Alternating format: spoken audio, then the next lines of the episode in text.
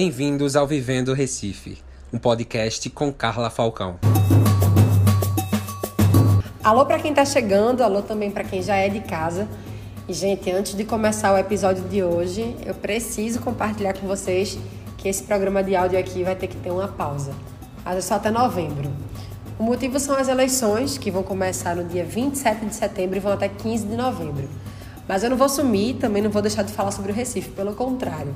Então, quem quiser ficar por dentro das minhas andanças nesse período, é só ir no Facebook, no Instagram, no Twitter, YouTube, LinkedIn, em todo canto, sempre com arroba Carla F. Falcão.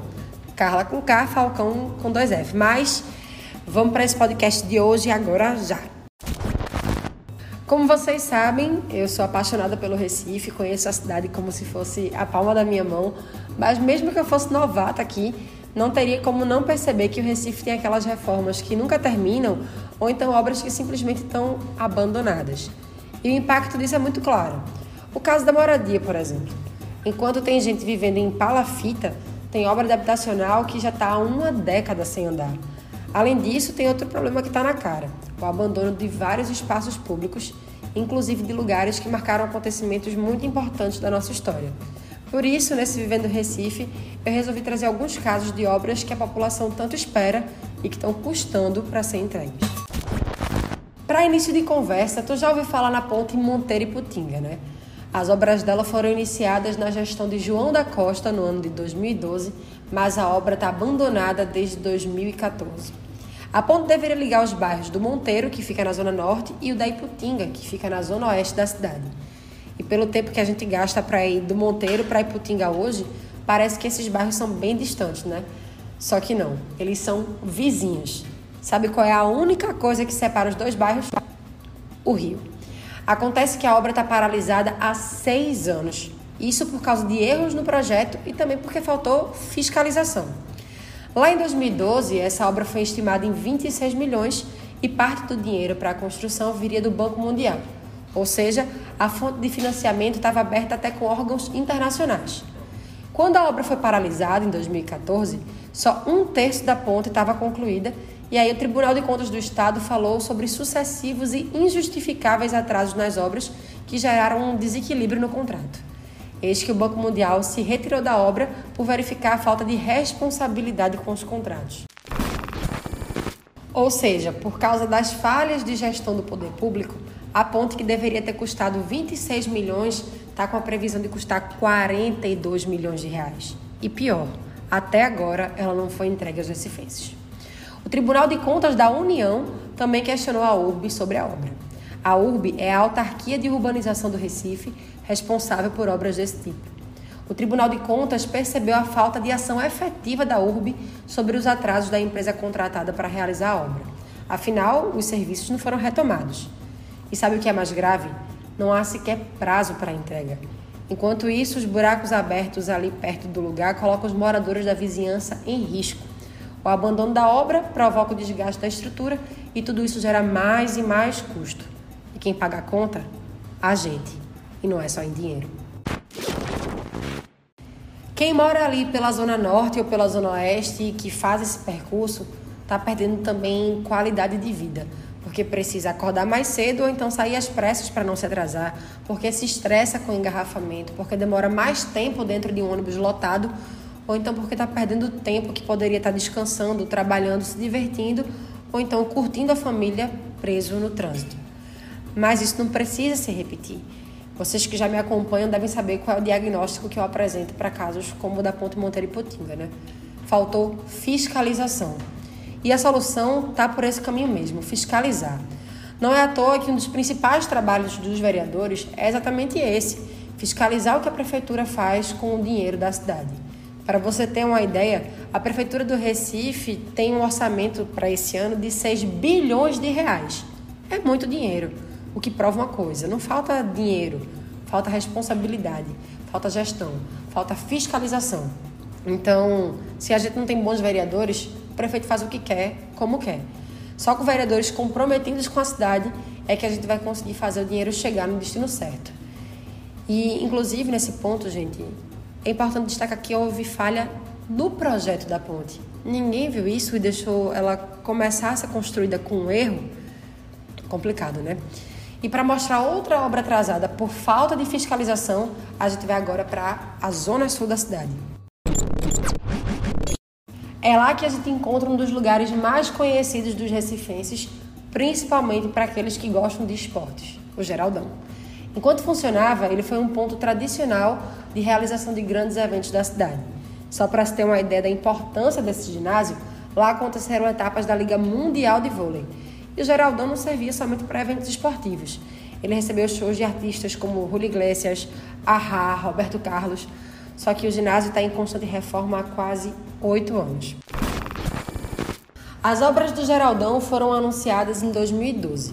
O custo previsto inicialmente era de quase 39 milhões de reais e era para a obra ter sido concluída até dezembro de 2014, ou seja, dois anos. Só que de lá para cá a prefeitura adiou várias vezes o prazo e aumentou o valor da obra para 45 milhões. São oito anos de um equipamento tão importante quanto esse inutilizado. A gente está deixando de realizar eventos por causa disso e a gente está deixando de movimentar a economia por causa disso. Agora, imagine se todos os vereadores da cidade tivessem feito o seu trabalho com seriedade. Imagine se desde 2012 as pessoas eleitas para a Câmara Municipal cobrassem a prefeitura para não iniciar novas obras sem finalizar aquelas que estão em andamento. Com certeza a gente ia ter uma cidade muito melhor, né? Continuando nessa volta pelas obras atrasadas, vamos falar agora de um lugar reconhecido como referência cultural da nossa cidade, mas que a gente não pode usar há anos.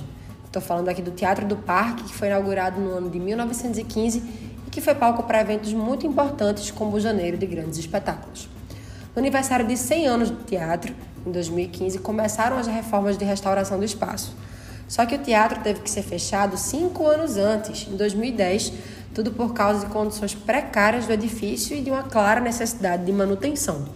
O contrato da obra foi de cerca de 8 milhões de reais e foi iniciado pela atual gestão, mas depois do pagamento de 1 milhão, a empresa deixou o contrato. Em 2017, o Ministério Público moveu uma ação na Justiça pedindo a volta das obras, isso contando com o apoio de vários artistas aqui do Recife.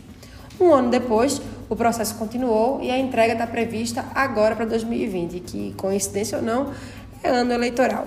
Só que mesmo assim a gente não tem garantia para a entrega da obra esse ano por causa da pandemia do coronavírus. Aí fica a pergunta: quando a gente vai ver o Teatro do Parque funcionando de novo? E eu falo isso com muita tristeza, porque quando eu era adolescente, eu assistia várias peças da trupe do Barulho lá no Teatro do Parque. Eu ia só com o dinheiro do ingresso e da pipoca, mas eu ia tanto que já era até conhecida pelos atores, às vezes eu ganhava até ingresso por ser uma espectadora fiel. Então isso dói muito meu coração. Só que não é só na mobilidade, nos esportes e na cultura que tem atraso nas obras. Na habitação, por exemplo, que é tão essencial, o quadro é grave. Tem muita habitacional por aí com datas atrasadas. E a gente vê que entra prefeito, sai prefeito e as obras não terminam. E é disso que eu vou falar agora. Para começar, tem o conjunto habitacional Vila Brasil 1, uma obra de 2009 que buscava tirar 448 famílias de palafitas do coque. Era para ter ficado pronto em 2010, mas mesmo com pagamentos de cerca de 4 milhões realizados até o ano de 2013, as obras estão paradas até hoje. No ano de 2012, famílias de bairros vizinhos resolveram ocupar a área como protesto por causa da demora das obras, só que sem sucesso. Já que oito dos 14 blocos do habitacional até chegaram a ser erguidos, mas estão em estado de degradação por causa do abandono. Segundo a própria prefeitura, a obra deveria ser retomada agora em 2020, mas os recursos foram destinados para o enfrentamento da Covid-19, ou seja, não tem a menor previsão para a conclusão das obras. E o conjunto habitacional Sérgio Loreto. Esses prédios estão planejados para serem inaugurados agora em dezembro de 2020, mas já é uma obra atrasada há bastante tempo. Só para vocês terem uma ideia, o anúncio da construção foi feito em 2009. E com um detalhe, tem uma creche para ser entregue junto com a habitacional que também está atrasada. Enquanto a obra não sai, mais de 300 famílias têm que se virar com auxílio moradia de 200 reais. Também a gente tem várias mães que não têm que deixar os seus filhos para trabalhar. E vejam, é transtorno para essas famílias, para essas mães e mais gasto para a prefeitura. Estão vendo aí a importância de fiscalizar? Tem obra de habitação atrasada também no Pina. Eu estou falando dos habitacionais em Cantamoça 1 e 2, projeto para construir 600 apartamentos na área do antigo Aeroclube para atender moradores da comunidade do Bode. Essa foi uma promessa do atual prefeito quando ele ainda era candidato lá em 2012. Só que as obras foram iniciadas somente agora, em 2020. A previsão de investimento é de quase 50 milhões de reais. E a gente sabe que pelo andar da carruagem vai ser uma entrega da próxima gestão. A questão é que essa obra já devia estar pronta há bastante tempo. Começar agora nada mais foi que uma estratégia para chamar a atenção para o grupo do prefeito e em ano eleitoral, tá mais que claro, né? Já o Vila Brasil 2, no COC, vem se arrastando desde 2013 com um custo de mais de 25 milhões de reais. Mesmo assim, o recurso liberado até agora foi de apenas 1 milhão e 200 mil reais, ou seja, a obra não está nem perto de terminar.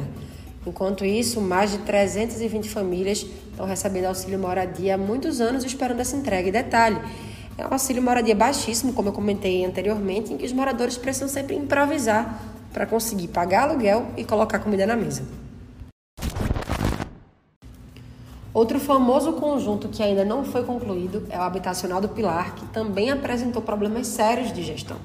Ainda mais agora que as obras dos dois últimos blocos tiveram seus contratos anulados.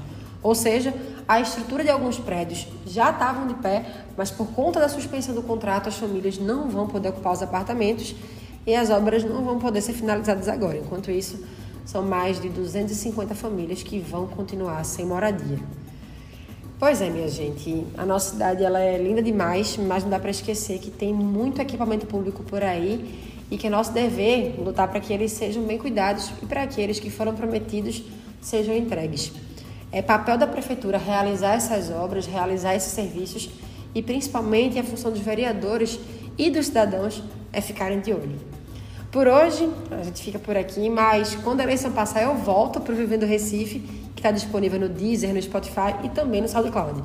E não vamos deixar de divulgar para os amigos, para o pessoal do trabalho, para o pessoal da família, né? Até lá, vocês já sabem, eu estou nas redes sociais esperando vocês. Por enquanto é isso, um beijo, até a próxima.